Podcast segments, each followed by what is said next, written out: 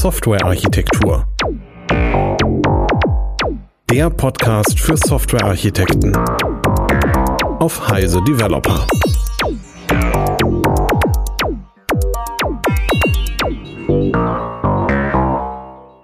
Willkommen zu einer weiteren Folge des äh, Softwarearchitektur Podcasts. Ähm, ich habe mir diesmal einen ähm, Gast eingeladen, äh, Michael Sperber. Michael, möchtest du was über dich kurz sagen? Ja, hallo. Ähm, ich bin Geschäftsführer einer Firma namens Active Group. Wir machen ähm, Software-Projektentwicklung in ganz, ganz vielen unterschiedlichen Branchen.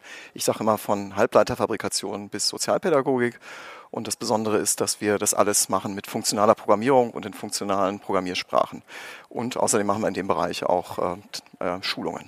Genau, und das ist der Grund, weswegen ich dich irgendwie eingeladen hatte, weil wir mal über dieses Thema so aus einer Architekturperspektive äh, sprechen wollten insbesondere. Und ähm, das führt irgendwie erst zu, zu, gleich zu der ersten Frage, was ist denn überhaupt funktionale Programmierung? Ja, es ist ein weites Feld. Also der Begriff ist eigentlich geprägt worden, ursprünglich natürlich von dem Namen Funktion her. Also ursprünglich hieß es, äh, dass man sagt, äh, wir programmieren mit Funktionen als, äh, als sogenannte Objekte erster Klasse. Inzwischen wird man das, glaube ich, anders charakterisieren. Also für Programmierer ist vor allen Dingen relevant, dass funktionale Programmierung bedeutet, man arbeitet mit Daten, die man nicht verändert so direkt, wie das in der objektorientierten Programmierung ja ganz gang und gäbe ist. Und außerdem bedeutet das, dass wir mit ähm, höher stehenden Abstraktionen im weitesten Sinne arbeiten, als das häufig im objektorientierten der Fall ist. Aber also du sagst, dass halt die Daten sich nicht ändern. Äh, nun ist es ja so, dass sozusagen der Lebenssinn eines Programms eigentlich ist, Daten zu ändern. Ähm, das hört sich jetzt erstmal nach Mismatch an. Ja, nee, ja, nee genau. Das, äh, ich würde würd ich würd dem, auch, würd auch erstmal widersprechen. Also die Daten, dadurch, dass sich Daten ändern, ist ja noch nichts passiert, sondern wir wollen Programme schreiben, die vielleicht eine Auswirkung auf ihre Außenwelt haben ähm, in irgendeiner Form oder Input von ihrer Außenwelt ähm, entgegennehmen. Aber das Verhalten des Programms als solches wollen wir eigentlich nicht beschreiben durch eine, also oder wir wollen das, wir wollen das nicht äh, beschreiben durch einfach eine Folge von Veränderungen an den Objekten. Und ähm, äh, dementsprechend sehen eben auch funktionale Systeme häufig so aus, dass sie eben sozusagen in der Mitte, im Inneren, die Domänenlogik im weitesten Sinne eben um, umgesetzt ist durch wirklich rein funktionale Programmierung, wo nichts verändert wird und die Auswirkungen oder die Interaktion mit der Umwelt, die findet an den Rändern des Systems statt. Und da wäre dann auch das, wo ich halt in der Datenbank was schreibe oder halt Benutzereingaben entgegennehme oder sowas ja, in dem Dreh. So ja, wobei es auch so ist, genau, bei all diesen Dingen, äh, Benutzerinteraktion, Datenbanken und so, also bei all, bei all diesen Bereichen gibt es normalerweise auch sozusagen einen funktionalen Twist, äh, dass man Dinge häufig da auch nochmal ein bisschen anders macht als in objektorientierten Systemen. Kannst du das konkret sagen oder ist das zu also ich glaube, ein Beispiel kann man sagen, was man gut in Bezug setzen kann zu, äh, also Event Sourcing ist eine Technik, die äh, genauso gut aus der funktionalen Programmierung kommen könnte, ähm, die eben auf der Idee beruht, ja, dass man hauptsächlich, ähm, äh, dass man sozusagen ein Logbuch führt über das, was sich so tut ähm, im System, dass man dann benutzt, um Persistenz zu implementieren. Und da ist es eben ja auch so in der Regel, dass Logbucheinträge nachträglich nicht verändert werden und man dann eben äh, zum Beispiel die Semantik der Domänenobjekte einfach beschreibt durch eine Interpretation äh, von diesem Logbuch. Ein anderes Beispiel wäre UI-Programmierung. Also ähm, ich glaube, wir sind alle aufgewachsen irgendwie mit dem MVC-Modell. Also eigentlich, dass man, also ich glaube, so klassisch sind wir alle mit diesem Mindset aufgewachsen. Für UI-Entwicklung braucht man eigentlich gerade so ein objektorientiertes Modell oder dafür ist das besonders toll. Also meine Erfahrung ist, dafür ist das besonders nicht toll. Ähm, und ähm, da ist es zum Beispiel so, das UI-Toolkit, was wir bei uns verwenden, ähm, das beruht auch darauf, dass äh, die, das UI-Verhalten, also die Abbildung insbesondere zwischen Modell und View, äh, wird auch durch reine Funktionen beschrieben. Vielleicht noch kurz zu dem Event Sourcing. Also ein konkretes Beispiel wäre halt an der Stelle, dass ich eben sage, eine Bestellung, die wird halt irgendwie aufgegeben, dann kommen irgendwie Waren dazu, dann äh, passiert als nächstes das, dass sie halt ausgeliefert wird und so weiter und so weiter. Und diese, diese Ereignisse würde ich halt irgendwie sozusagen aufschreiben, diese wären auch un unveränderlich und dann würde ich also ich kann nur neue hinzufügen und dann könnte ich eben durch eine Funktion bestimmen, in welchem Zustand die Bestellung gerade ist. Nicht? Okay, ja, das macht, macht Sinn. Und dann so ist es vielleicht so, dass wir halt gerade so aus, dem, aus der imperativen Ecke vielleicht diese Sachen gerade wiederentdecken. Okay. Ähm, achso, und du sagtest, es gibt außerdem höherstehende Abstraktion. Äh, was, was bedeutet das? Das hört sich ja nahezu abqualifizierend an ja, gegenüber. Ja, ja, wie erklären wir das? Also im, im funktionale Programmierung, also ein weiterer Aspekt, sage ich mal, der funktionalen Programmierung ist, dass es sich eben nah an der Mathematik äh, orientiert, sage ich mal. Also äh, funktionale Programmierung hat sich entwickelt aus dem Zweig der Mathematik, äh, genannt der Lambda-Kalkül. Das wissen viele ja auch, weil es ja inzwischen Lambdas äh, auch in vielen anderen Programmiersprachen gibt. Äh, und wir darum uns eigentlich durch die, in der Tradition her häufig eben bei mathematischen Modellierungstechniken bedienen. Und ähm, da gibt es zum Beispiel äh, einen Bereich der Mathematik, der ist selbst in der Mathematik als sehr abstrakt verschrien. Abstract Nonsense heißt es da häufig. Äh, Category Theory, Kategorietheorie. Ähm, und da reden wir über sehr abstrakte Eigenschaften von Dingen. Ähm, und ähm, es hat sich eben rausgestellt, also ein Kumpel von mir sagte mal, das ist so der Tao-Check, dass also gute Modelle häufig gute abstrakte Eigenschaften haben, so dass wir eigentlich immer versuchen, solche Modelle eben äh, zu, zu finden äh, in den Domänen unseres, äh, unserer Kunden. Und so ist es dann häufig, und, und äh, was wir dann benutzen können, ist, wir können dann eben Bibliotheken, Funktionalität benutzen, die auf diesen abstrakten Ideen aufbaut und jetzt gar nicht speziell für eine, eine konkrete Domäne ähm, ähm, ausgewiesen ist. Finde ich interessant. Also das heißt, du hast nicht die Beobachtung gemacht, ich, ich mache manchmal diese Beobachtung, dass irgendwie man ein konkretes Problem bekommt, dann kommt irgendjemand und sagt, ich mache eine Abstraktion und dann hat man halt ein super generisches Ding, was halt über die ursprüngliche Funktionalität nichts mehr aussagt und eigentlich nur durch übermäßige Generalisierung im Weg rumsteht. Das ist dann ja. in funktionaler ja. Programmierung nicht so. Ja, genau, das ist ja, genau. Das ist, glaube ich, auch ein interessantes Thema, wenn wir später nochmal reden über typische Architektur. Ähm, äh, also ich glaube, so in der Tradition, Objektorientiertheit und DDD hat sich, glaube ich, so ein bisschen in der Tradition herausgebildet, dass man versucht, sehr konkret zu modellieren. Und das ist echt bei uns nicht der Fall. Also wir suchen nach der Abstraktion, also natürlich immer was, was mit der Domäne zu tun hat. Äh, und ich glaube, dieser, dieser scheinbare Widerspruch kommt daher einfach, dass wir über andere Arten von Abstraktionen reden. Also die, über die wir reden, sind irgendwie nützlicher. Als, äh, ich glaube, das, was so im Objektorientierten passiert, wo man irgendeine Übergeneralisierung hat, die dann aber, wie du schon richtig sagst, häufig keinen Inhalt mehr hat, sondern die Abstraktionen, die wir haben, die haben halt häufig, ich sage mal, Zähne, äh, dass sie also wirklich eine, eine, eine, interessante Aussage machen über das, was da eigentlich passiert. Okay. Wie weit verbreitet ist denn funktionale Programmierung? Ich kann das jetzt nicht quantifizieren. Ich kann nur sagen, dass äh, funktionale Programmierung inzwischen in sehr vielen Bereichen eingesetzt wird ähm, äh, und auch bei Firmen ganz unterschiedlicher Couleur und Größe. Also große Teile von Twitters Infrastruktur sind eigentlich schon seit sehr langer Zeit mit funktionaler Programmierung umgesetzt. Äh, Facebook hat ihr gesamtes Tooling eigentlich mit funktionaler Programmierung entwickelt. Äh, aber genauso gibt es eben viele kleine Firmen, die, ähm, die ihren Stack im weitesten Sinne eben mit, mit funktionaler Programmierung machen. Ich habe stark den Eindruck, dass das ähm, deutlich verbreiteter ist noch äh, außerhalb Deutschlands als innerhalb Deutschlands. Äh, und also ich habe viele Jahre haben wir immer, also ich, ich komme eigentlich aus der Forschung in der funktionalen Programmierung und wir haben viele Jahre so einen Workshop organisiert, der hieß Commercial Users of Functional Programming, den schon seit den 90ern. Und damals war es noch nicht sehr verbreitet, da war das mehr so eine Selbsthilfegruppe ähm, von Leuten. Äh, und über die Jahre ist das aber immer weiter explodiert. Ähm, äh, und äh, also inzwischen ist da auch, also sind da einfach viele, viele Talks auch archiviert von ganz, ganz vielen unterschiedlichen Unternehmen äh, auch Sachen, von denen man plötzlich noch nie gehört, also von denen wir selber noch nie was gehört haben. Also irgendwann kam da jemand vorbei und sagte, wir sind eine japanische Online-Spielfirma und wir haben 30 Millionen Kunden und das ist alles in Haskell implementiert. Ähm, und ähm, äh, so Sachen passieren einem da. Also es gibt inzwischen eigentlich alles in funktionaler Programmierung. Wie fange ich an? Ist das schwierig oder wie würde ich konkret jetzt anfangen, funktionale Programmierung zu lernen? Ah ja, äh, genau. Gutes, äh, sehr gute Frage eigentlich. Das Tolle ist, also oder ich habe mich sehr lange beschäftigt, also da ich aus der Forschung komme, komme ich auch aus der Lehre. Ich war lange an der Uni Tübingen, äh, wo ich auch die Grundausbildung gestaltet habe und wir haben auch viele Jahre ähm, geforscht darüber, wie man am besten Programmierausbildung gemacht, macht. Jetzt war ich natürlich prädisponiert, aber äh, trotzdem zeigt die Erfahrung tatsächlich, dass das auch sehr gut geht mit funktionaler Programmierung äh, und wir da tatsächlich auch einen Ansatz entwickelt haben über viele Jahre äh, und verfeinert haben, der sehr effektiv ist und zwar sowohl für Programmieranfänger als auch für erfahrene Entwickler. Und ähm, der ist allerdings sehr speziell, also der ist ganz anders als so das typische Java-Buch äh, oder sonst irgendwas. Also der basiert auf einem, ich nenne es immer den deutschen Bürokratenansatz äh, fürs Programmieren und basiert auf Tooling, das sich speziell äh, richtet an Lernende. Äh, also und kann man nachlesen unter deinprogramm.de, da ist ganz viel kostenloses Material und auch Software. Äh, und das ist auch das, was wir in einführenden Schulungen äh, in funktionale Programmierung verwenden. Und das geht sehr problemlos.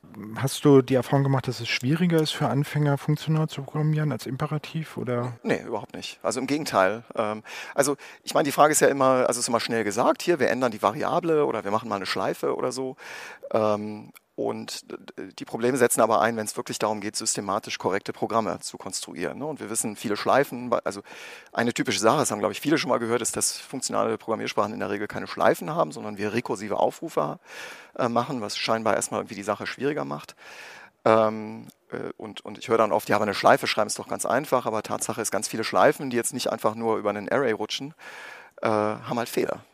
Ähm, Und also ein wichtiger Aspekt eben von dem Lehransatz, den wir verfolgen, ist eben die systematische Entwicklung korrekter Programme. Und wenn wir die Frage stellen, wie einfach ist es eigentlich systematisch korrekte Programme zu schreiben, dann ist das ungleich einfacher mit funktionaler Programmierung als mit imperativer Programmierung. Okay, und damit sind wir eigentlich bei, dem nächsten Fra äh, bei der nächsten Frage. Also warum sollte ich denn funktional programmieren? Also du sagst jetzt, weil ich damit äh, mit einer höheren Wahrscheinlichkeit irgendwas schreibe, was halt äh, korrekt ist. Gibt es mehr Gründe?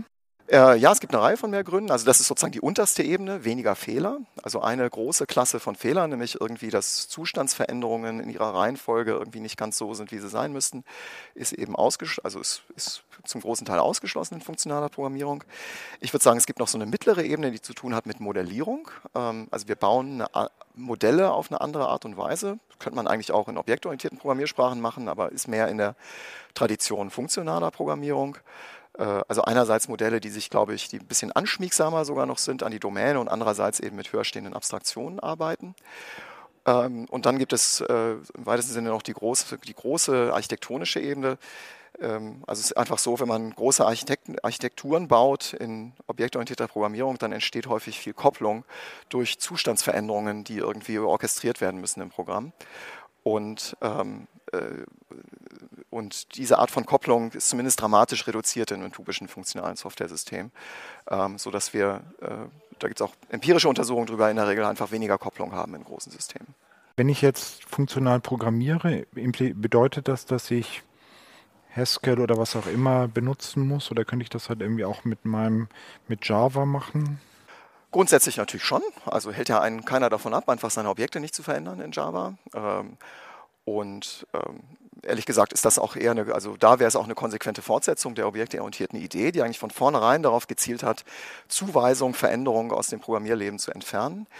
Das Ding ist aber, ähm, äh, also und es haben ja auch viele Elemente aus der funktionalen Programmierung Einzug gehalten jetzt in, in objektorientierte Sprachen. Es gibt Lambdas in, in, Java oder die Generics kamen eben auch aus der äh, funktionalen Programmierung und in C-Sharp ist es nicht anders. Ähm, das Problem ist aber, dass die höher stehenden Abstraktionen, von denen wir reden, die sind man kriegt es vielleicht noch hin, aber die sind häufig so schwer umzusetzen im Rahmen von diesen Programmiersprachen, ähm, dass das in der Regel nicht praktikabel ist. Und das heißt, wir bekommen so ein paar Benefits im weitesten Sinne der funktionalen Programmierung, äh, aber eben nicht alle. Also würde es das bedeuten, dass ich eben tatsächlich, wenn ich das sozusagen ernsthaft machen will, muss, äh, dass ich dann irgendwie auch nicht Java benutzen sollte ja. oder keine, ja. keine klassische imperative ja, Sprache. Genau so es. Gibt es denn da irgendwie so, äh, was ist denn mit Scala beispielsweise? Scala ist ja nun. Ja, sehr interessant, genau. Äh, es hat auch eine gewisse Sonderstellung. Also Scala ist ja das Schöne, dass es eben im Java-Ökosystem lebt und wirklich geräuschlos angebunden werden kann an existierende Java-Software. Äh, und Scala ist jetzt eine hybride Sprache. Also sie setzt sehr konsequent das komplette objektorientierte Modell um, als auch sehr konsequent das funktionale Modell. Und es bietet auch alle Abstraktionsmöglichkeiten, die man so braucht im funktionalen Bereich, um diese höher stehenden Abstraktionen umzusetzen. Allerdings ist es so, dass die Interaktion zwischen dem objektorientierten und dem funktionalen Teil in Scala, die ist komplex. Äh, und die erzeugt viel so, äh, also die erzeugt einfach viel Komplexität. Und darum ist es so, dass wir eigentlich äh, Leuten, die sich für Scala interessieren, da gibt es ja durchaus einige, eigentlich immer raten, ähm, äh, immer raten, den konsequent funktionalen Weg dort zu bestreiten und auf die Verwendung des Objektorientierten weitestgehend zu, äh, äh zu verzichten, solange es nicht einfach nur um die Interoperabilität mit dem Java geht. Okay, und gibt es da konkrete Tipps, was man jetzt benutzen könnte oder sollte? In, in Scala? Offensichtlich ist Scala ja die zweitbeste Option, dann wäre halt die Frage, was ist denn die bessere Option? Ich glaube, die bessere Option sind halt tatsächlich konsequent funktionale Sprachen. Also Haskell ist eine sehr konsequente funktionale, oder alle anderen eigentlich. Also Scala hat wirklich diese Sonderstellung.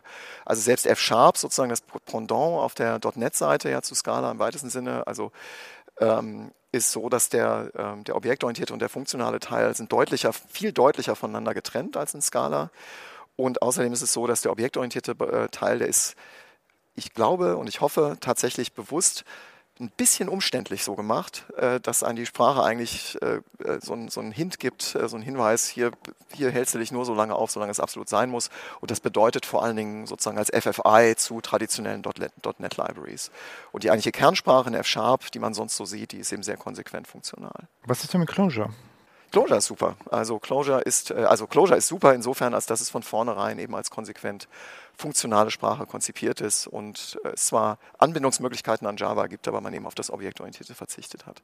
Gut, also wäre es halt Haskell, F-Sharp, Clojure, sowas in dem Dreh, genau, vielleicht nicht unbedingt Scala. Genau, genau OCaml, äh, genau. Also Scala würde ich, glaube würde, würde ich tatsächlich auch dann so als zweites oder drittes ist es gut, wenn man schon mal weiß, wie das läuft. Wird man ein besserer objektorientierter Programmierer, wenn man eine funktionale Sprache kann? Absolut. Absolut. Ähm, also ich, also ich glaube nicht durch das reine Kenntnis, die reine Kenntnis einer funktionalen Sprache, aber es gibt schon äh, funktionale äh, Modellierungstechniken, würde ich vor allen Dingen sagen, die sich völlig nahtlos äh, einbinden lassen in, in objektorientierte Programmierung, ähm, die einfach nur noch nicht die Beliebtheit dort gefunden haben, die sie, die sie eigentlich verdienen. Ja. Nun haben wir viel gesprochen über Programmieren und äh, eigentlich ist das ja, also sind wir in diesem Architektur-Podcast, was ihr so impliziert, dass wir halt über Softwarearchitektur reden.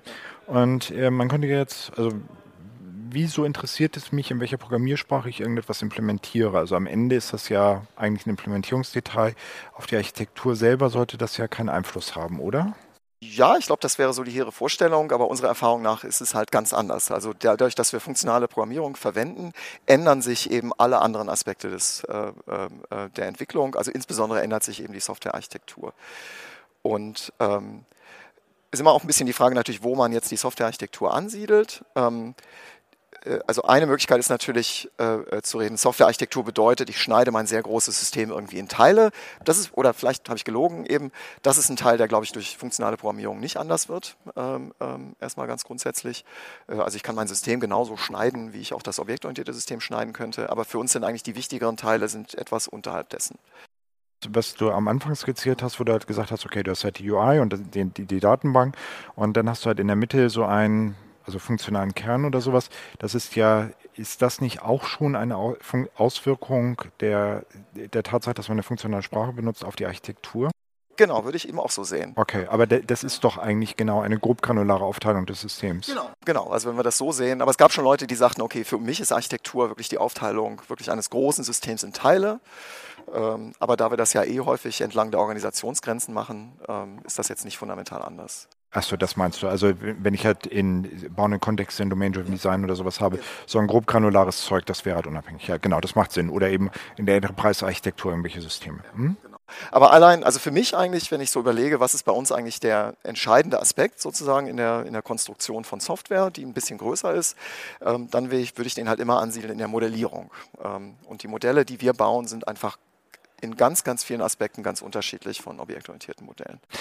Kannst du da einen Eindruck vermitteln? Also was ist denn nun der Unterschied in dieser Modelle im Vergleich zu einem objektorientierten Modell? Mhm. Also wenn man ganz unten anfängt, wird man erstmal sagen, also wir bauen einfach Modelle natürlich erstmal, die unveränderlich sind, also die irgendwas beschreiben. Ähm, und äh, wir bemühen uns in der Regel, äh, äh, wir bemühen uns in der Regel tatsächlich diese Modelle dann auch so zu bauen, dass wir ihnen eine eindeutig beschreibbare Bedeutung geben. Das ist vor allen Dingen, also äh, das vor allen Dingen relevant, wenn, also wenn wir eine, eine Domäne modellieren, dann ähm, äh, eine, eine hinreichend komplizierte Domäne modellieren, dann ist es häufig so, dass verschiedene Abteilungen möglicherweise eben auf diese Domänen, auf dieses Modell draufschauen äh, und die haben möglicherweise unterschiedliche Anforderungen daran, aber es braucht trotzdem eine gewisse konsistente Interpretation von dem, was das da bedeutet. Ähm, und das heißt, wir bauen halt nicht, ähm, äh, wir bauen halt nicht irgendwelche Objekte, bei denen das fundamentale Ding ist, dass es dort Methoden gibt, die die verändern, sondern ähm, wir bauen erstmal Objekte, die etwas repräsentieren. Und wenn es irgendwie was anderes gibt, dann bauen wir halt ein neues Objekt. Also das ist erstmal der, der, der sozusagen der Low-Level-Aspekt, der anders wird. Kannst du das konkret an einem Beispiel vielleicht illustrieren? Also das klassische Beispiel in der funktionalen Programmierung wäre, äh, wären Finanzverträge, glaube ich. Ähm, also da gibt es ein klassisches Paper, ist ungefähr 20 Jahre alt. Äh, also ein komplexes Finanzprodukt, das ist ja inzwischen verschrien, aber wir kümmern uns einfach mal um die Modellierung, ist so eine Art Algorithmus, der auf den Markt schaut und entsprechend äh, und je nachdem, wie bestimmte Marktkurse oder so sich verhalten, bestimmte Auszahlungen vornimmt. Also Optionsscheine oder sowas, Optionsschein, wo ich dann irgendwie sage, wenn, wenn die Aktie halt irgendwie 100 Euro kostet, zu dem und dem Zeitpunkt bekomme ich halt, äh, oder ich kann sie kaufen zu 100 Euro zu dem und dem Zeitpunkt und dann wird sie mehr wert, wenn äh, die Aktie halt billiger wird, weil ich sie halt später zu 100 Euro verkaufen kann oder was auch immer. Ganz genau, Ganz genau solche Sachen. Und ähm, da ist es halt so traditionell, also ich war zufällig so gerade als der Umbruch, wenn man das so nennen darf, eben passiert ist, war ich gerade im Bankensektor unterwegs und gerade in dem Bereich. Und da war es eben so, dass man häufig eben die, die, die Semantik, also was bedeutet so ein Vertrag, repräsentiert hat einfach durch ein Stück Code, der was gemacht hat. Ne? Also der hat irgendwie, äh, äh, der hat irgendwie irgendwelche Funktionen aufgerufen, um Marktbeobachtungen anzufordern äh, aus irgendwelchen Datenbanken und hat dann Zahlungen ausgespuckt oder veranlasst. Ja? Okay, das heißt, das wäre das Ding, was dann irgendwie sagt, okay, ich bezahle jetzt tatsächlich die, also ich führe halt diese Option aus und ich kann denn diese Aktie tatsächlich jemandem ins Depot legen für den Preis. Ganz genau sowas. So, und jetzt ist es so, äh, so ein Finanzderivat beginnt ja sein Leben sozusagen damit, dass es ein sogenanntes Termsheet gibt, also ein Stück Papier oder eine Broschüre, die man bei der Bank bekommt, in der das Verhalten beschrieben ist. Und auf dieses Ding gucken ganz viele Leute drauf. Also derjenige, der das Ding hält, will natürlich irgendwie wissen, was es bedeutet. Aber auch innerhalb von der Bank gibt es unterschiedliche Abteilungen. Front Office möchte wissen, wie viel ist das wert. Das Back Office möchte halt diese Zahlungen verwalten. Die, das Risikocontrolling möchte wissen, wie verhält sich dieses Ding unter bestimmten Marktszenarien. Aber es ist relativ wichtig, damit dieses Business konsistent funktioniert. Dafür wäre es relativ wichtig, dass sie alle die gleiche fundamentale Interpretation haben. Und so wie ich das damals kennengelernt habe, ähm, ist, es so, dass, ist es so gewesen, dass eigentlich jede Abteilung die Funktionalität nochmal repliziert hat sozusagen, also oder, oder seine eigene Funktionalität. Also alle haben das Termsheet genommen, also sprich ein Stück Deutsch oder Englisch, die Broschüre genommen und dann die Semantik passend für ihre Abteilung implementiert, in der Hoffnung, dass sie alle das gleiche Verständnis haben von dem, was irgendjemand mal aufgeschrieben hat. Und da gab es häufig Differenzen. Und ähm, also das heißt, vorher hat man repräsentiert diesen Vertrag durch einen imperativen Algorithmus im weitesten Sinne. Was man aber eigentlich möchte, also insbesondere Strukturi äh, sogenannte Strukturierer, die sich solche Sachen ausdenken, die denken eigentlich, die hätten lieber so eine Art Baukastendings, also dass man ein, ein, äh, ein, so ein Finanzderivat aus verschiedenen Bestandteilen zusammensetzt.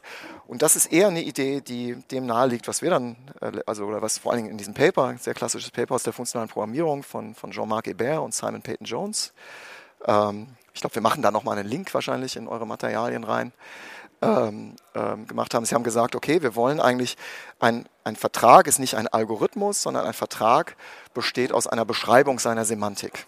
Äh, und äh, von der Konstruktionsweise fängt man dahingehend an, dass man sagt, was ist denn der allereinfachste Vertrag, den wir uns vorstellen können? Und dann sagt man irgendwie, der allereinfachste Vertrag ist, ich gebe dir jetzt einen Euro. So. Ehrlich gesagt ist es nur der zweiteinfachste Vertrag. Der allereinfachste Vertrag ist gar nichts passiert. Ja? Der nächste, und jetzt fange ich an, ähm, aus einfachen Verträgen äh, komplizierte oder größere Verträge zusammenzubauen. Ja? Und dabei entstehen äh, sogenannte Kombinatoren. Also zum Beispiel kann ich ja zwei Verträge nehmen, die kommen mit sich mit, mit Pflichten und Rechten. Äh, und ich kann einfach beide kombinieren und kann sagen, ich mache einen Vertrag und ich tacker die aneinander. Äh, oder ich kann sagen, ich nehme diesen Vertrag, aber erst später. Ähm, äh, und so entsteht ein sogenanntes Kombinatormodell. Also das ist ein Ding, das kann man auch super objektorientiert machen, aber es ist da nicht so üblich. Also dass ich jetzt sage, ich zahle jetzt 100 Euro, bekomme dafür etwas und später bekomme ich halt was anderes ja, genau. oder mir zahlt jemand noch irgendwelches Geld abhängig von irgendwelchen Kursen oder sowas in dem Dreh. Also okay. Also Genau. Also ich habe ein Objekt, das die Semantik des Vertrags äh, beschreibt und das wird einmal hinterlegt. Ja? Und dafür gibt es auch eine Semantik, die das also in einem, eine mathematische Domäne so abbildet, dass unmissverständlich klar ist, was, äh, was es bedeutet so eine Art DSL, also eine Domain-Specific Language, in der ich das äh, ja, ausdrücke? Könnte man so sagen. Äh, ja, könnte man so sagen, äh, wobei die Grenze halt in funktionaler Programmierung häufig fließend verläuft. Also, ähm, äh, also die Entwicklung war da so, wenn man das Paper anguckt, da war es einfach eine Library von Funktionen für Haskell, äh, haben die damals publiziert. Und, ähm, äh, und damit kann man schon ein funktionierendes System bauen. Und das, was ich dann da geschrieben habe, kann ich das ausführen oder ist das nur eine Beschreibung? das ist nur eine Nee, das ist nur eine Beschreibung. Ich interpretiere das dann in unterschiedlichen Kontexten. Also habe ich halt ein, ein, höheres Abstraktionsniveau geschaffen. Ich habe ja. sozusagen ein Ding äh, geschaffen, mit dem ich diesen Algorithmus, der halt dieses Finanzderivat darstellt, beschreibt und den ich dann halt in unterschiedlichen Kontexten interpretieren kann. Ganz genau, so. Und insbesondere bekomme ich eben, ähm, also ne, wenn ich irgendwas, was ich nur ausführen kann, also ich, das ist ja so eine Blackbox, ne, es kommen Sachen raus, äh, aber ich möchte halt häufig äh, Analysen durchführen, die sich an der Struktur orientieren von dem Ding und das geht dann. So, und das bedeutet, dass ich es nicht ausführen kann, das bedeutet es tatsächlich irgendwie nur eine Beschreibung. Aber das könnte ich ja jetzt theoretisch auch in einer objektorientierten Sprache machen. Also ja. ist ja so ein bisschen so Compiler bauen, so ein Zeug. Ja, genau. Ist ja durchaus etwas, was ich da halt auch machen würde. Genau, genau ja. Ist nur dann, also, aber es ist eben da nicht so üblich und es ist eben was, was wir routinemäßig machen in der funktionalen Programmierung. Ist es denn einfacher in einer funktionalen Programmiersprache? Ich würde sagen, es ist perspektivisch einfacher. Also solange ich nur einen Finanzvertrag habe, dann sagt jemand, ja, kein Problem. Ne? Aber, ich meine, äh, es ist einfacher in einer funktionalen Programmiersprache zu implementieren, so ein so einen Ansatz, der hat jetzt irgendwie sagt, ich habe eine Beschreibung und die interpretiere ich in verschiedenen Kontexten. Ist das einfacher in der funktionalen als in der imperativen Sprache? ja, ist es. Also in der Praxis ist es einfacher. Es ist jetzt aber nicht fundamental dadurch einfacher, dass es funktional ist, sondern es hängt mit der Pragmatik zusammen der existierenden Sprachen. Also wenn ich halt, äh, also dieses Modell für Finanzverträge, das besteht äh, im Wesentlichen, es gibt, ich glaube, zehn oder elf verschiedene Kombinatoren und die würde man übersetzen in zehn oder elf verschiedene Klassen. Ne? Und wenn ich das so mache, also und da diese Klassen alle deskriptiv sind, ähm, müsste ich also, äh, nehmen wir an, ich mache das in Java, um es mal ganz konkret zu machen, ne, dann hätte ich ein Interface oben drüber, das hieß irgendwie Contract, und ich hätte elf Klassen, die irgendwas implementieren. Und ich müsste aber für jede von diesen Klassen irgendwie eine Equals-Methode und eine Hashcode-Methode und so. Und für diese Sachen haben funktionale Sprachen, aufgrund dessen, dass die Sachen veränderlich sind, halt bessere Defaults. Und da passt das in elf Zeilen, während ich in Java irgendwie zwölf Dateien brauche. Ja. So, und damit sagst du halt, habe ich eine andere Möglichkeit, äh, Architektur Strukturen zu bauen, weil ich jetzt irgendwie die Möglichkeit habe, Dinge auszudrücken. Also in diesem Fall halt eine sozusagen ausführbare Beschreibung äh, meines Derivats, die ich halt in, in anderen Systemen oder in anderen Sprachen nicht so einfach so genau. hinschreiben könnte. Also ich würde das absolut, wenn wir jetzt mal sagen, du musst das unbedingt in Java programmieren, dann würde ich es genau so machen, aber es wäre halt deutlich umständlicher also hört sich an wie Ausführbarkeit von irgendwelchen oder Beschreibung von irgendwelchen Modellen. Ähm, dann haben wir also diesen, dieses Thema mit dem funktionalen Kern. Gibt es noch mehr funktionale Architekturmuster oder Auswirkungen? Ähm, also worüber wir jetzt eben nicht gesprochen haben, ist eben, dass wir äh, häufig im Algebra benutzen, um unsere Modelle zu charakterisieren. Ähm, also mal so ein ganz einfaches Beispiel zu nehmen, vielleicht jetzt gerade, weil wir bei den, Finanzverträgen sind, da wird man ja sagen, also wenn ich zwei Finanzverträge kombiniere, ähm, dann ähm, könnte man die Frage stellen, zum Beispiel ist wichtig, in welcher Reihenfolge ich das tue. Ne, ist das wichtig, ob ich das erste, den ersten Vertrag vorne dran tackere und hinten? Ähm, und das müsste man natürlich ja entscheiden entlang der, anhand der Semantik. Also von der Denke her muss ich eben sagen, also na klar unterscheiden die sich, ich sehe ja, welches vorne ist, aber die entscheidende Frage ist ja vielmehr, verhält sich der Vertrag anders? Ähm, und aufgrund der Tatsache, dass ich eine Semantik definiert habe, die genau festlegt, wie die Sachen sind, kann ich entlang der Semantik argumentieren, aha, ich kann die beiden vertauschen und dann würden wir jetzt sagen, in der funktionalen Programmierung, super, das Ding ist kommutativ. Ähm, insgesamt, äh, überhaupt, wenn man zwei Sachen kombinieren kann zu einem, dann denkt man häufig an eine mathematische Struktur, die heißt Monoid. Äh, und da gilt dann sowas wie ein Assoziativgesetz, was man vielleicht noch aus der Schule kennt. Äh, also man, Monoid ist genau etwas, wo es ein Assoziativgesetz gibt und ein sogenanntes neutrales Element. Und genau das ist zum Beispiel jetzt bei diesen Finanzverträgen ist genau das gegeben. Es gibt den Vertrag, der gar nichts macht, der ist neutral. Wenn ich den mit einem anderen kombiniere, dann entsteht da keine Veränderung daraus. Ähm, und ähm, also das wären jetzt mal ganz einfache mathematische Eigenschaften und die benutzen wir eben routinemäßig in der Modellierung. Und assoziativ bedeutet was? Das war mit Klammern setzen. Genau, das mit Klammern setzen, genau, wenn man also a plus b plus c hat, ich glaube, so kennt man es aus der Schule, dann ist es egal, wie man die Klammern setzt. Was also bei unseren Verträgen jetzt bedeuten würde, dass es halt egal ist, wie ich die kombiniere, es kommt halt dasselbe Ergebnis dabei raus.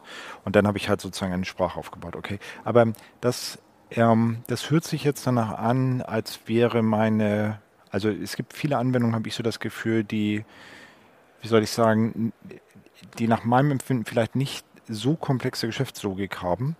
Ähm, ist das etwas, wo ich auch Vorteile habe, wo ich eine andere Architektur habe durch funktionale Programmierung. Also du hast ja gesagt, es gibt auch ein UI-Framework und äh, nicht sowas wie das MVC-Modell ist irgendwie anders. Also auch in diesem, ich sag mal, alltäglich Webformular, Datenbank, irgendwie ein paar einfache Sachen. Äh, ist, das, ist das auch etwas, wo man halt mit diesen funktionalen Programmiersprachen Vorteil hat? Also, also irgendwas findet man immer, so unsere Erfahrung. Äh, äh, was, also wir suchen natürlich auch danach, ja, insofern findet man auch immer was. Ähm, äh, also meine Erfahrung ist, dass es so diese ganz banalen Sachen, also die Sachen sind häufig nicht ganz so banal. Ja? Also irgendjemand, also das ist eine Frage, die ich auch häufig gestellt bekomme, dann sagte mal jemand, irgendwie, was denn mit dem E-Shop, der ist doch ganz einfach. Ja? Ähm, aber da würde ich jetzt mal die Frage stellen, wenn wir so einen Einkaufskorb haben, ja? ähm, also kann es ja die Situation geben, keine Ahnung, jemand, jemand shoppt erstmal, ohne sich eingeloggt zu haben, dann loggt er sich ein und plötzlich gibt es ja zwei Einkaufskorbe, also der, der von vorher. Und jetzt möchte ich natürlich die Frage, jetzt möchte ich die ja irgendwie kombinieren. Ja?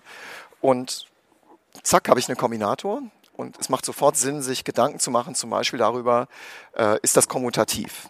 Also klingt jetzt abstrakt, ja, aber es macht ja, also macht das einen Unterschied, ob, äh, also macht das einen Unterschied, ob der eine Einkaufskorb im Account ist und der andere außerhalb oder umgekehrt. Ja?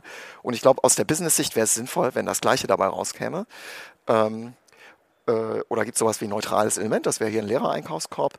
Also das gibt einem mentales Handwerkszeug erstmal in die Hand, würde ich sagen, um darüber nachzudenken, was sind denn eigentlich vielleicht sinnvolle Eigenschaften. Ne? Und da ist sofort ein Kombinator da, also das geht sofort los. Okay, und das würde dann, also was dann bedeutet, dass wir tatsächlich sozusagen Probleme anders attackieren und da halt irgendwie anders vorgehen. Wobei ja die Frage ist, ob das auf einer Architekturaufteilungs, also hatten wir aber ja glaube ich schon gesagt, also auf der Ebene von, von bauenden Kontexten oder so, ist es dann halt egal. Genau, also wir können da vielleicht auch nochmal genau nachher drauf zurückkommen, gerade im Hinblick auf diese Finanzverträge, aber da ist das, da ist das nicht so relevant, genau. Ja. Was mir hier irgendwie auch wichtig ist, ist, also Architektur ist für mich nicht nur die Struktur eines Programms, äh, eines Systems, Systems, sondern irgendwie auch so nicht funktionale Anforderungen oder Qualitätsszenarien oder Qualitätskriterien. Du hattest ja schon gesagt, dass funktionale Programmierung mit einer höheren Wahrscheinlichkeit zu einem korrekten Programm führt. Gibt es noch mehr Sachen so im Security, Performance, Skalierbarkeit, all diese ganzen Sachen, die da halt irgendwie rumschwirren in diesem, äh, in den Qualitätszielen oder in den nicht funktionalen Anforderungen? Ich glaube, man könnte zu fast jedem von den Themen was von sagen, das, äh, dazu was sagen. Das ist, ist natürlich ein weites Feld. Also wenn wir über Security nachdenken, dann wollen wir eigentlich zum Beispiel darüber argumentieren, ähm, also bestimmte Informationen oder bestimmte Daten sollten halt ja natürlich nur an bestimmte Stellen fließen. Ne? Und ähm, äh, jetzt in, in System, wo das besonders kritisch ist, wird man eben nicht gerne nur, wird man gerne nicht einfach nur sagen, ja, ich habe ja das Programm so gebaut, das vertraut mir, äh, oder ich habe das durch ein paar Tests irgendwie versucht, also oder ist gar nicht so einfach zu testen sowas, sondern ich hätte gerne ein formaleres Argument. Ähm, und da kommen wir in einen Bereich, äh, die tatsächlich zugänglich, also da kommen wir in einen Bereich, das häufig zugänglich zum Beispiel durch Typsysteme, die es ja häufig besonders hochgezüchtet in funktionalen Sprachen gibt. Ähm, wo man eben durchs Typsystem sicherstellen kann, dass Informationen nur an bestimmte Stellen fließen und beweisen kann, dass sie an andere Stellen nicht fließen. Weil der Compiler das zurückweisen würde oder es gibt eben auch Tooling außerhalb des Compilers, um sowas sicherzustellen. Ähm, dann hatten wir gesagt, Skalierbarkeit war zum Beispiel ein so ein Ding. Also ich, ganz natürlich, ich glaube, man kann ganz einfach verstehen, ja. Also wenn wir einfach nur unser Programm skalieren wollen, dadurch, dass wir es auf Multicore irgendwie hochziehen, ähm, dann ist es ja so, wenn wir das mit einem objektorientierten Programm haben, dann müssen wir halt aufpassen, ja, gerade mit den Mutationen der Objekte. Ne? Also, weil es halt sein kann, dass sich ein Objekt unterm eigenen Hintern äh, sozusagen ändert, dadurch, dass ein anderer Thread äh, da drin äh, irgendwie rumfuscht. Ähm, und das geht ja schon gar nicht in funktionaler Programmierung. Und das heißt, so eine ganze Klasse von, von, von Kopfschmerzen, die man im Zusammenhang damit hat, gehen weg. Äh, und so ähnlich ist das auch im Hinblick auf verteiltes Rechnen. Also wo man viele Vorteile einfach dadurch bekommt, dass die Dinge sich nicht einfach so ändern können. Gibt es Nachteile? Also gibt es Dinge, die halt damit schwerer umsetzbar sind? Also warum programmiert nicht jeder einfach funktional? Ja, das verstehe ich auch nicht, aber ähm, ähm, nee, ehrlich, also ehrlich gesagt nehmen wir nicht wirklich wahr, Nachteile wahr. Also wir sehen auch immer, also natürlich, wir haben ja schon gesagt, an den Rändern des Systems gibt es dann immer noch mal so Ecken gelegentlich, die im Imperativ sind. Und wenn wir Probleme haben in Softwareprojekten, dann sind die fast immer da. Ähm, und ähm, also es soll jetzt nicht heißen, dass wir keine Fehler einbauen in den funktionalen Kern oder so, aber die Probleme sind leichter zu finden, sie sind schwerer zu machen. Ähm, und es gibt eben ganze Klassen von deren Problemen, die, von diesen Problemen, die eben äh, die eben gar nicht erst auftauchen. Ich glaube, es ist schon, ähm, ich, ich, ich glaube, vom, vom Denken darüber ist es schon so, dass, ähm, äh, also gerade wenn man objektorientierter Programmierung firm ist, äh, glaube ich, muss man sich erstmal so ein bisschen überwinden, um so ganz anders über die Dinge nachzudenken. Und ähm, ich glaube aber letztlich, dass auch das äh, eigentlich, eigentlich ein Trugschluss ist, dass man da einen Vorteil sieht in der objektorientierten Programmierung, weil wir, ich glaube, viele Leute sagen, das ist ja ganz intuitiv, nicht das Konto, irgendwie das klassische Beispiel für objektorientiert, es ändert sich halt, ja, das ist ja ganz klar. Ja, die Dinge ändern sich und, und objektorientierte Programmierung kommt ja ursprünglich aus der Simulation. Ähm, und das ist, glaube ich, auf den ersten Blick ganz intuitiv und es ist auf den zweiten Blick intuitiv und es ist vielleicht noch auf den dritten Blick intuitiv. Auf dem vierten Blick sieht man aber, dass diese Idee, dass die Welt besteht aus gekapselten Objekten, die voneinander unabhängigen Zustand haben, einfach verkehrt ist. In der Welt um uns herum, also in der physischen Welt um uns herum, gibt es diesen gekapselten Zustand nicht, sondern ähm, äh, äh also den gekapselten Zustand von kleinen Dingen gibt es nicht, sondern der Zustand, der, die Zustände kleiner Dinge sind häufig abhängig voneinander. Äh, nicht, wenn wir äh, also mein Beispiel ist immer, wenn jemand ein Fußballspiel guckt, irgendwie mit ganz vielen beweglichen Teilen, die es dort gibt, also Publikum, äh, äh, der Ball, die Spieler, irgendwie der Schiedsrichter, also alles bewegt sich. Das ist ja nicht das Observer-Pattern. Wir sehen nicht wahr, also wir nehmen nicht wahr irgendwie eine willkürliche Reihenfolge von kleinen Änderungen gekapselten Objekten, sondern wir nehmen die Gesamtsituation wahr. Und, und ich glaube, wenn man diesen gedanklichen, äh, diesen gedanklich umgeschaltet hat, in diese, diese Art darüber nachzudenken, was irgendwie in unserer Software umgeht, dann ist das eine ganz natürliche Sache. Bedeutet das, dass man den Zustand des Gesamtsystems jederzeit komplett sozusagen betrachtet? Also ist das das, was du mit der Analogie sagen willst? Ja, genau, genau, genau. Also und dass er konsistent bleibt. Ja? Also ich meine, wenn wir über äh, äh, wenn wir über Systeme nachdenken, dann ist ja häufig, also wenn, wenn, wir über die Welt um uns herum nachdenken, die besteht ja nicht nur aus dem, was wir jetzt gerade sehen, wie ein objektorientiertes äh, System das ja tut. Es sieht jetzt gerade äh, äh, und, äh, und leider sehen wir auch nicht alles auf einmal, sondern die Welt um uns herum ähm, besteht ja, also oder wir nehmen die Welt ja nicht nur wahr, was jetzt gerade ist, sondern auch an das, was wir uns aus der Vergangenheit erinnern können. Ne? Und wir nehmen das ja immer, also kognitiv ist es ja so, wir gucken ein kompliziertes Bild an, ein Fußballspiel und sozusagen es wird ja abgespeichert, ein konsistenter Snapshot und der bleibt ja auch so. Ja? Wir vergessen vielleicht Teile davon, aber es ist jetzt nicht so, dass plötzlich sich da in unserer Erinnerung Dinge bewegen. Also ist Event Sourcing sozusagen das ultimative funktionale Pattern? Ist es das, was du sagst? Ich weiß nicht, ob das und die, also es gibt viele andere, äh, glaube ich, Patterns, die, die, die diese, diesen Claim irgendwie abstecken wollen könnten, aber ähm, äh, es passt halt schon unheimlich gut. Ja. Gibt es denn da noch mehr? Also Sachen, die halt sozusagen, also ich will jetzt nicht sagen eigentlich funktional sind, aber die halt dort sehr viel Sinn machen oder sogar vielleicht mehr als im objektorientierten Bereich? Also wir hatten halt Event Sourcing, aber worüber jetzt, also wenn wir jetzt generell über Patterns reden, wir haben vorhin geredet über Monoide und so Sachen, also jeder hat vielleicht schon mal, oder viele Entwickler, glaube ich, haben schon mal gehört Monade, weil das irgendwie äh, immer so als, als Stichwort irgendwie für so den, den abgehobenen Teil der funktionalen Programmierung irgendwie gilt. Ähm, ähm, äh, also jetzt die wirklich, also Monade ist gerade etwas, was aus der Kategorietheorie kommt und da gibt es so eine ganze Batterie von Sachen, äh, die exotische Namen haben. Also Funktor und, wobei Funktor gibt es auch in, inzwischen fast jeder objektorientierten Sprache, das ist irgendwas, was so eine Map-Operation hat. Applikativer Funktor und Kleisli Arrow äh, oder jetzt das neueste Ding ist selektiver applikativer Funktor, das äh, ist jetzt dieses Jahr rausgekommen. Äh, und diese Sachen sind als, also erstmal als gedankliches Hilfsmittel wahnsinnig praktisch äh, und ich kann sie aber also ab Funktor sozusagen außerhalb kann ich es in der typischen objektorientierten Sprache gar nicht erst hinschreiben.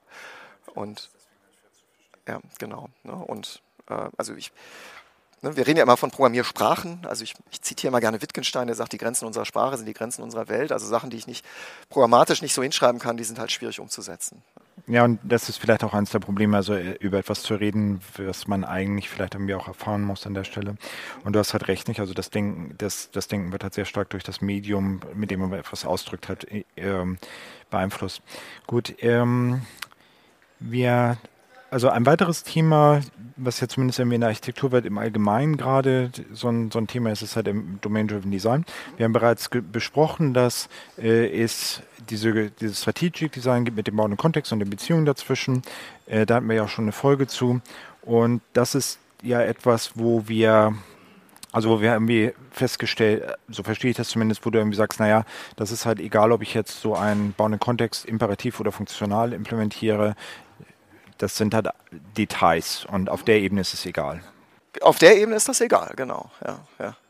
Okay, so. Und dann ist irgendwie das andere, also es gibt ja das taktische Design und als ich irgendwie damals das Buch gelesen habe, wo eigentlich eine Anleitung drin steht, wie man vernünftig objektorientiert programmiert. Es gibt halt irgendwie Entities, die sind persistent, es gibt Aggregates, das sind grobgranulare persistente Sachen, es gibt Services, die haben irgendwie Logik und so weiter und so weiter. Und äh, ich fand das halt irgendwie an dieser Stelle sehr hilfreich. Ähm, jetzt gibt es irgendwie eine Bewegung anscheinend, auch, auch viele von den Leuten, die halt in Domain-Driven Design äh, sehr viel machen, die eher so versuchen, das funktional zu implementieren. Wie passt das zusammen? Also wie kann es sein, dass man halt auf der einen Seite bei dem taktischen Design eigentlich eine sehr klare objektorientierte Beschreibung hat und ein objektorientiertes Kochrezept und jetzt mache ich es halt funktional. Ja. Ist da nicht irgendwie Mismatch? Ja, das war, also ne, wir hatten ja schon im Vorgespräch gesagt, ich bin nicht wirklich Experte für DDD, also ich bin mir auch nicht ganz sicher. Ihr hattet in eurem letzten Podcast erwähnt ja das Buch von Scott Vlaschin irgendwie, Domain Modeling Made Functional. Und das zeigt im Wesentlichen, wie ich das taktische Design im DDD umsetze in einer funktionalen Programmiersprache in F-Sharp. Und da zeigt sich schon, das geht eigentlich sehr problemlos. Ja? Ähm, also, also wenn man es wirklich runterbricht, dann ist es halt, also ist es doch relativ wenig im DDD, was wirklich speziell ist. Wir mutieren Objekte und solche Sachen. Ähm, äh, äh, äh, aber zum Beispiel diese ganzen Ideen, die zu tun haben mit Entitäten und Value Objects und Services und Repositories, all diese Ideen lassen sich auch sehr direkt umsetzen in funktionaler Programmierung. Ähm, und ich glaube, sie profitieren auch davon schon. Aber wenn wir jetzt zum Beispiel über ein Value Object reden, im Gegensatz zu einer Entity, also da ist ja gerade sozusagen der definitorische Unterschied, dass ich sage, ein Value Object ist eben, naja, repräsentiert einen Wert, ist, dem, ist deswegen unveränderbar, also 1,2 Meter oder was ich nicht, 42 Euro, nicht? Also 42 Euro sind halt 42 Euro und dann gibt es halt die Entität, also nicht, der Michael Sperber und da da ändert sich irgendwas, hat einen Kontostand oder nicht, die Größe ändert sich oder wie auch immer. So und ähm, das wie kann ich denn eine Entität, die halt nun inhärent tatsächlich eine Änderung eines Zustandes ist, wie kann ich sowas funktional machen? Das ist doch ein Widerspruch, oder? Nicht ganz. Also ich würde halt sagen, also ich würde immer wieder klar sagen, wir müssen ja darüber denken, darüber nachdenken, dass wir im Computer ja eine Repräsentation des Dings haben, ja, und nicht das Ding selber. Ja, das Ding selber verändert sich vielleicht. Äh, und, ähm, äh, aber das heißt nicht, dass die Repräsentation sich ändern muss. Also, die Zen also eine von den ganz banalen Ideen, sage ich mal, im DDD, die aber hilfreich ist, ist ja Identität explizit zu machen. Ne? Also irgendwas, irgendein Dings, eine ISBN oder irgendwas rauszusuchen, was eben meine Entität eben charakterisiert ähm, was es vielleicht schon gibt. Und wenn es das nicht gibt, muss ich mir eben vielleicht ausdenken. Und natürlich kann ich sowas auch reinstecken in ein funktionales Programm. Und der einzige Unterschied ist eben, wenn sozusagen in, der, äh, in unserer Vorstellung der Entität eine Zustandsänderung eintritt, dann mache ich halt ein neues Objekt, aber mit der gleichen oder derselben Identität wie vorher. Und ähm, der Unterschied ist tatsächlich gar nicht so groß. Das heißt, ich hätte, also eine Entität wäre dann so, dass ich den Zustand der Entität hätte, dann hätte ich eine Funktion, die das überführt in den neuen Zustand. Und dann würde, wäre die alte Entität halt weg und ich hätte halt einen, einen neuen Zustand. Genau, genau. Und was der Scott Vlaschin macht, der ordnet das dann an, tatsächlich in der Monade. Ähm, äh, also bildet in der Monade auch gerade so die Ideen von Repository und, äh, ähm, äh, und was hatten wir noch, was gab es noch dran? Äh, es gibt noch das Aggregate äh, sozusagen, das kann man also dadurch relativ direkt abbilden und man bekommt dann äh, Programme, wo man, glaube ich, diese DDD-Konzepte doch sehr gut wiedererkennt. Aber ein Repository ist ja so ein Ding, was halt konzeptionell jetzt sagt, ich bin sozusagen der Herrscher über alle Entitäten oder eigentlich sollte ich sagen alle Aggregates. Ähm, technisch ist das nach meinem Empfinden typischerweise irgendwas, was auf die Datenbank geht. Ja. Wäre da, also ist das nicht etwas, wo man dann tatsächlich diesen funktionalen Kern, von dem du sprachst, ver verlässt und irgendwie sagt, okay, ich bin halt genau in diesem Bereich, wo jetzt nun Seiteneffekte in der Außenwelt auftreten? Das wäre eine typische Stelle, an der man das macht. Äh, also nicht immer, ja, aber das wäre eine, eine Stelle, über die man auf jeden Fall nachdenken kann.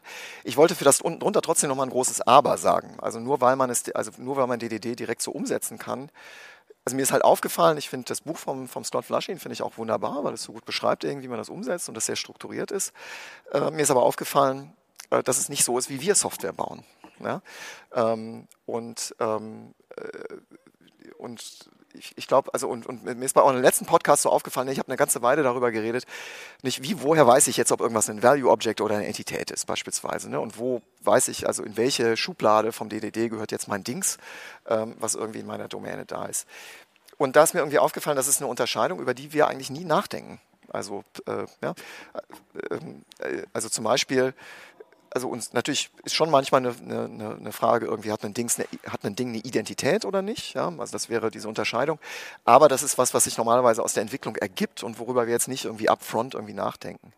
Und dadurch, dass ja alles Werte sind, ja, also es diese technische Unterscheidung ja gar nicht gibt ähm, ähm, zwischen, also wir benutzen genau die gleichen programmiersprachlichen Mechanismen, um Value Objects als auch äh, Entitäten abzubilden, ist das keine entscheidende Frage. Ja?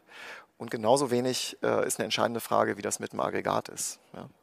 Okay, was also bedeuten würde, Entitäten und Value Objects sind sozusagen äh, gleich umgesetzt, wobei eine Entität halt ein Identifier irgendwie hätte, was auch nicht verwundert, weil auf der technischen Ebene äh, wäre beides halt eigentlich immutable. Und äh, das ist eben das, was nur in der, in der äh, imperativen Programmierung halt bei einem Value Object ein Thema ist. Aber ich, ich, muss halt auch dazu sagen, ich glaube halt, dass die Unterscheidung, also ich weiß nicht, wie du es siehst, aber ich würde halt behaupten, die Unterscheidung zwischen einem Aggregate und einem Value Object ist eigentlich etwas aus der Fachlichkeit.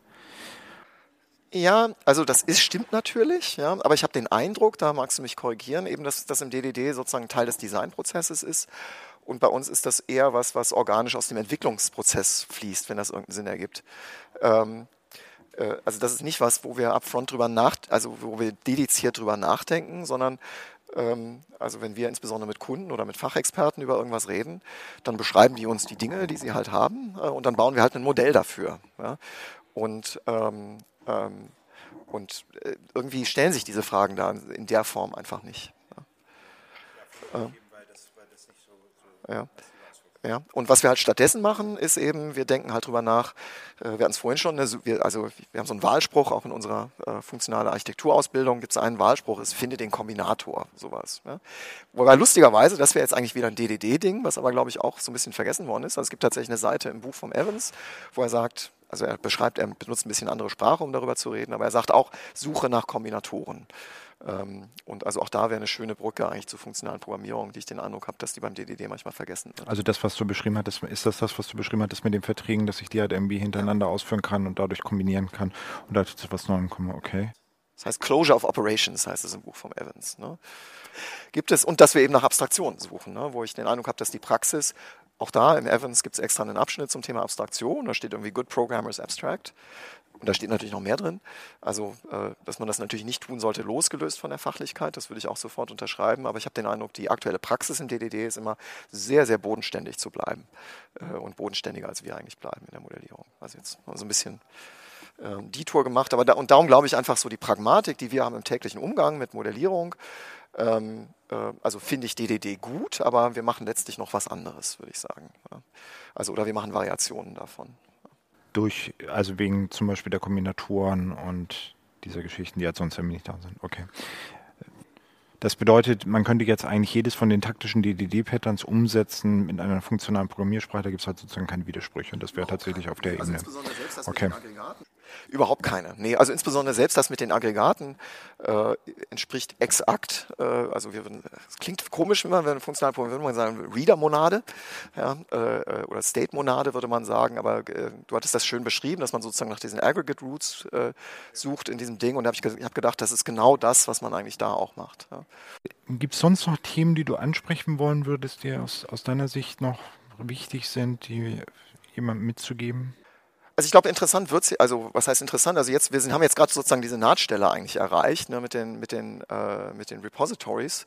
Also ich würde dich erstmal fragen, habe ich das richtig charakterisiert mit dem DDD? Ich lerne ja immer aus Büchern irgendwie äh, oder aus eurem Podcast. Ähm. Nee, ich finde ich finde das nachvollziehbar und, und sinnvoll. Ähm, ich, also ich meine, aus einer bestimmten äh, auf, auf einer bestimmten Ebene ist es ja tatsächlich so, dass man eine Methode eines Objekts halt äh, sehen könnte als eine Funktion, die halt irgendwie einen Zustand in einen neuen Zustand überführt. Und das ist dann irgendwie nicht so weit weg von, von äh, funktionaler Programmierung an der Stelle. Und ähm, das, das passt, also für mich passt das halt. Ähm, ich finde es halt, also ich finde es halt gerade spannend aus dem, wie ich ja eingangs auch gesagt hatte, ähm, DDD ist halt für mich, als ich es das erste Mal gelesen habe, insbesondere das taktische Design, das ist halt ein objektorientiertes Toolkit. Aber es stimmt eigentlich, wenn man drüber nachdenkt, das ist irgendwie auch was anderes, nicht? Also wir haben es ja gerade diskutiert, Value Object Entity, das ist halt etwas, was auch eine fachliche Auswirkung hat und äh, vielleicht ist das eben auch des, also es ist ja gerade nicht so, dass mit dem Value Object gemeint ist, unänderbar, also das ist eine Konsequenz, aber es ist eigentlich ein fachliches Ding, was halt eine bestimmte Eigenschaft hat. Und äh, ähnliches gilt halt irgendwie für Aggregates und so weiter. Und von daher ist für mich die Erkenntnis, dass halt DDD tatsächlich auch in der ursprünglichen Formulierung, im ursprünglichen Buch zwar auf Objektorientierung abgezielt hat, aber eigentlich abstraktere Konzepte bespricht. Und das, das finde ich halt irgendwie ganz spannend eigentlich. Ja. Also ich, ich glaube, man könnte es nochmal beleuchten. Ich weiß nicht, haben wir noch fünf Minuten? Ja. Also in Bezug auf dieses Finanzvertragsderivate-Beispiel, was wir vorhin hatten. Also ich erinnere mich, ich war halt gerade zu der Zeit, als der Umbruch da stattgefunden hat, äh, habe ich in dem Bereich gearbeitet. Und insofern das, was ich erstmal erlebt habe, ist, also man hat diesen einen Vertrag, äh, äh dieses eine, diesen, ein, dieses eine Termsheet, was den Vertrag beschreibt. Und man hat jetzt verschiedene Abteilungen, die eben, glaube ich, ganz klassische Bounded Context irgendwie wären oder, oder, Subdomain, oder Subdomain entsprechen würden. Und sozusagen entsprechend dieser meinem Verständnis, ich glaube, und ich glaube, mein Verständnis ist da nicht ganz richtig von dem DDD, ist jeder hingegangen und hat gesagt, ich mache mir sozusagen, ich schneide mir genau die Sachen raus, die ich brauche. Ne? Also die ähm, äh, beispielsweise Front Office hat gesagt, uns interessiert nur der Wert von dem Ding, also eine Zahl. Das Backoffice hat gesagt, nee, wir müssen wissen, wann genau welche Zahlungen ausgelöst werden. Und dementsprechend konnte das Front Office Modell gar nicht das, was das Backoffice Modell brauchte. Ne? Und ähm, also was eigentlich schön ist, weil diese Teams unabhängig voneinander arbeiten konnten. Das Problem war nur, alle haben diese Verträge unterschiedlich interpretiert und es ist unfassbar viel Arbeit dupliziert worden mit wahnsinnig großer Fehleranfälligkeit. Ähm, und, und, und diese Idee, dass man dieses zentrale Modell hat, hätte ich jetzt gesagt, ist fast so eine Art Anti-DDD-Idee. Ja, ist ein guter Punkt. Also von daher ist es auch gut, darüber nochmal zu reden. Also ich würde halt das folgendermaßen auffassen. Ähm, das, was du beschreibst, diese, die Charakterisierung dieser Finanzprodukte wäre für mich eine Published Language, eine gemeinsame Beschreibung äh, einer Struktur, die eben äh, die, die für alle diese äh, Abteilungen das halt ausdrückt. Und das ist also nicht Published Language, ist halt eine gemeinsame, ein, eine gemeinsame Datenstruktur, die halt irgendwie beschrieben ist und die ich halt in jeweils lokale äh, Modelle halt sozusagen übertragen kann. Und äh, du hast halt insofern recht, dass, also ich würde nicht sagen, das ist ein Anti-Pattern. Ähm, und in der genauen Beschreibung ist es halt auch eher so, dass äh, die Aussage so ein bisschen ist, also ich habe irgendwie zwei Modelle und ich suche mir jetzt sozusagen ein gemeinsames Modell in der Mitte. Ist nicht unbedingt der Fall, dass halt das viele machen. So und natürlich, wenn das halt viele gemeinsam benutzen, läuft das auf so ein globales Datenmodell hinaus, aber ähm, so wie du es halt beschreibst, hat das ja eben signifikante Vorteile. So und das würde jetzt für mich bedeuten, dass wir tatsächlich an dieser Stelle vielleicht eine Auswirkung von funktionaler Programmierung auf Strategic Design haben, weil wir eben eine Published Language sinnvoll und einfach ausdrücken können, die ähm, deutlich mehr kann, als ich das halt in einem objektorientierten Modell oder so hätte. Also nicht, wenn ich mich jetzt hinstellen würde und halt klasse, also ich denke einer, bei einer Published Language irgendwie an sowas wie eine XML-Datenstruktur mit einem Schema oder eine JSON-Datenstruktur. Das hätte ich ja jetzt auch machen können.